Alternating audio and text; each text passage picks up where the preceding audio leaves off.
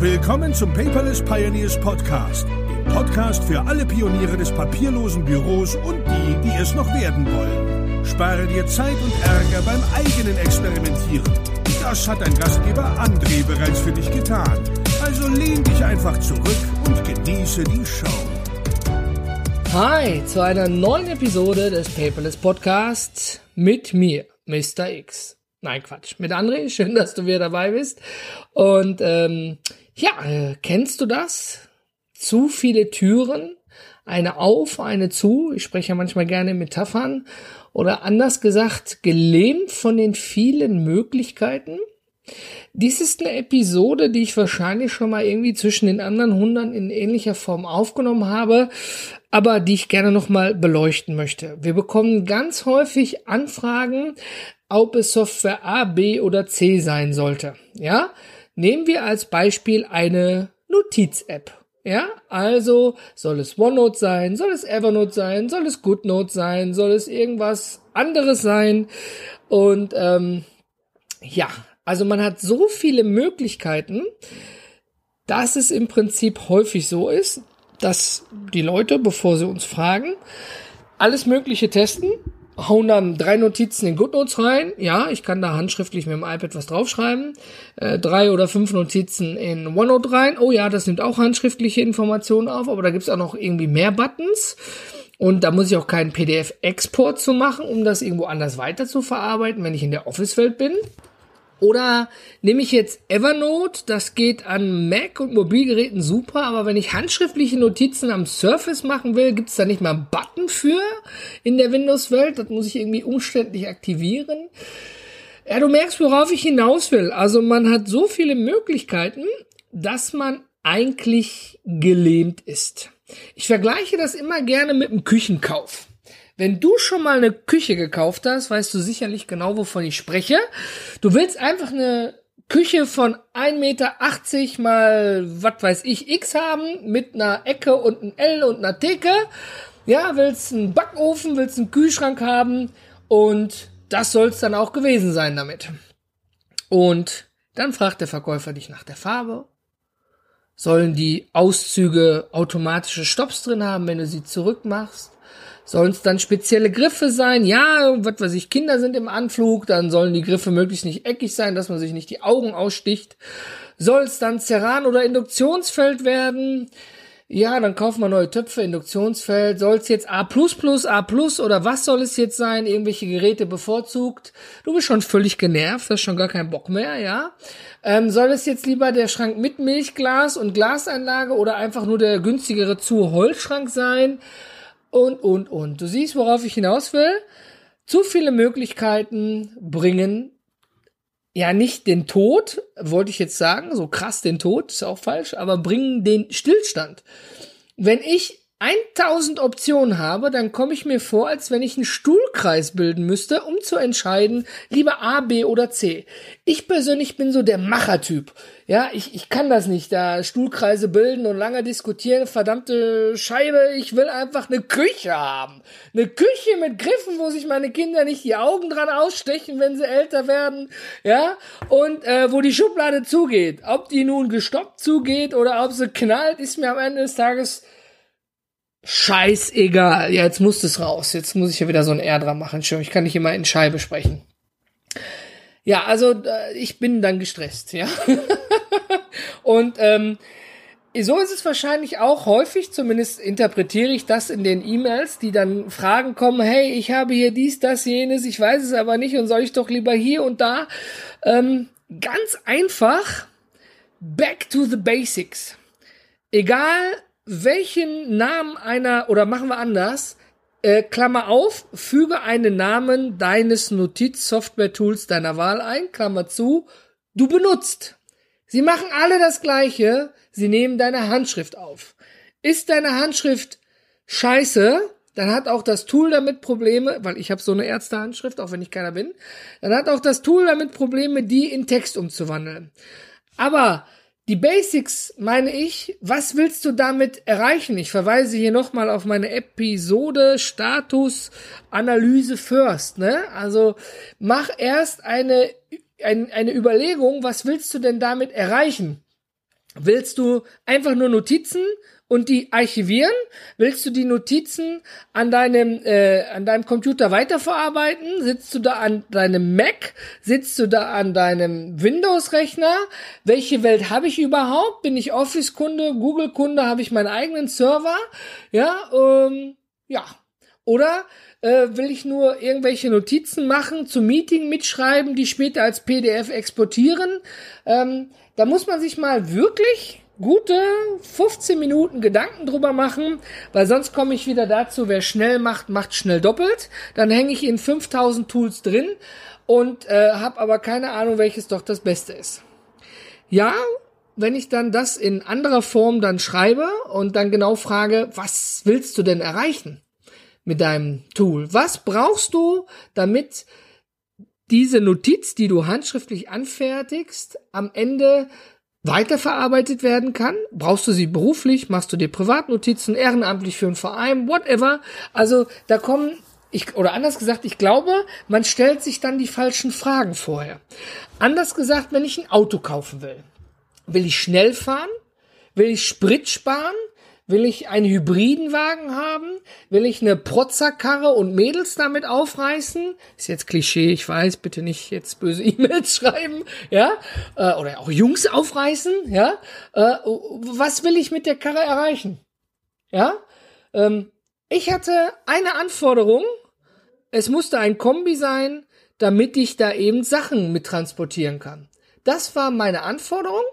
Und dann habe ich noch eine dazu gebaut, eigentlich zwei, eigentlich hatte ich drei, um ehrlich zu sein. Es musste Platz haben, also ein Kombi. Es musste eine Klimaanlage haben und es musste mit dem iPhone zu verbinden sein. Haha, Überraschung, Apple CarPlay funktioniert super, Klimaanlage, haust heute auch keinen mehr weg vom Hocker, das ist Standard.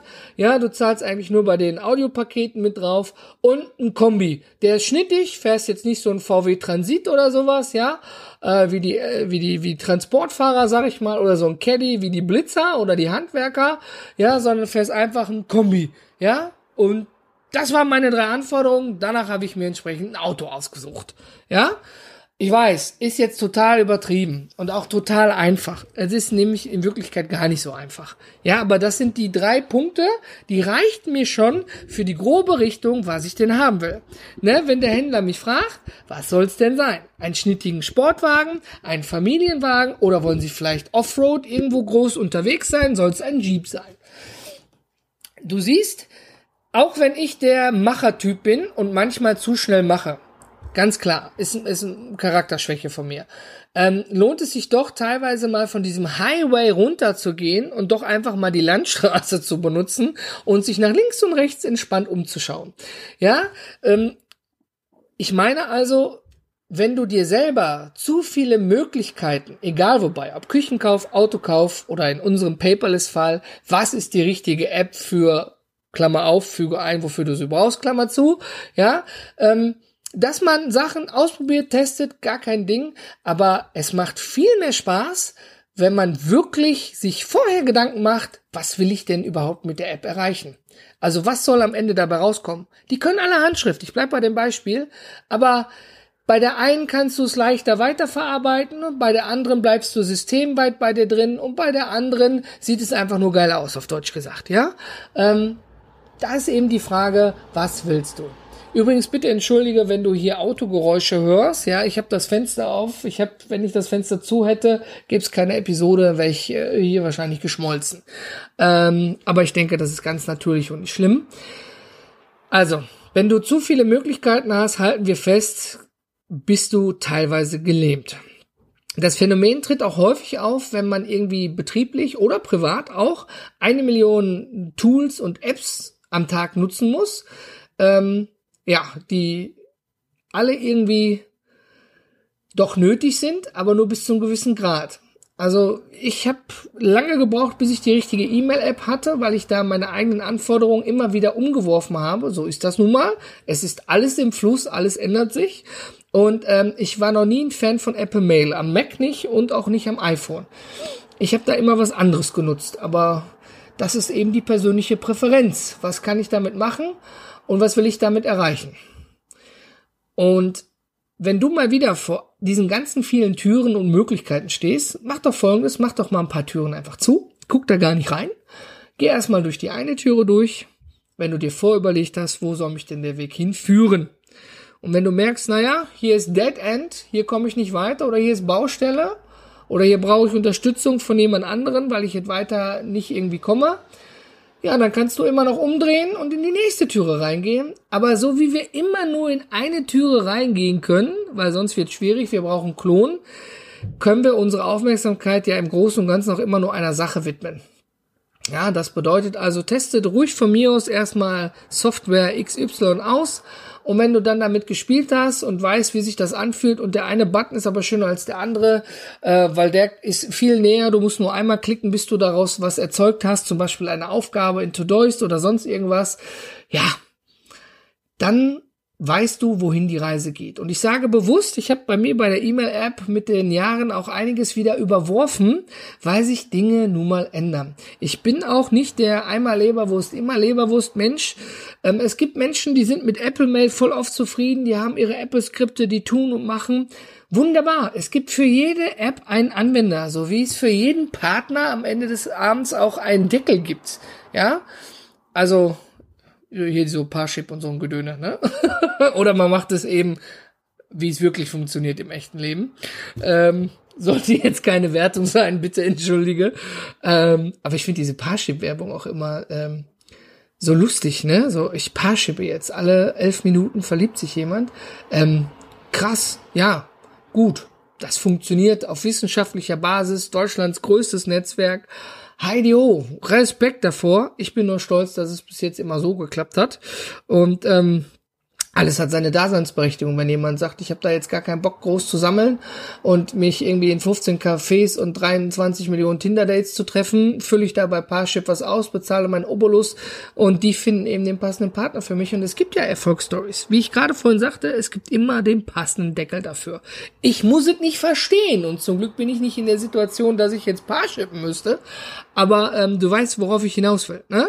Also, wenn alle Türen bei dir vor dir sind und du wie ich bei der Küchenauswahl völlig überfordert bist, schließe ein paar Türen und überlege einmal konkret runter vom Highway, was will ich mit der App erreichen, mit der Foto-App, mit der Speicher-App, mit der Notiz-App, ja, oder mit dem Scanner zum Beispiel.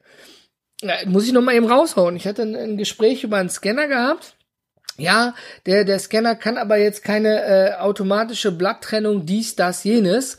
Ähm, ja, Moment, willst du alles gemischt reinwerfen und am Computer sortieren oder sortierst du vorher aus?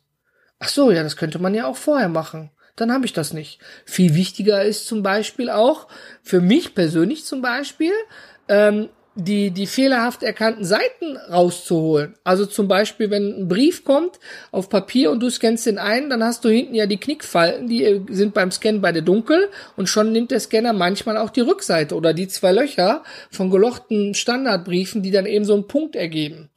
Ja, also du siehst, was ich meine. Es ist immer, immer das Gleiche.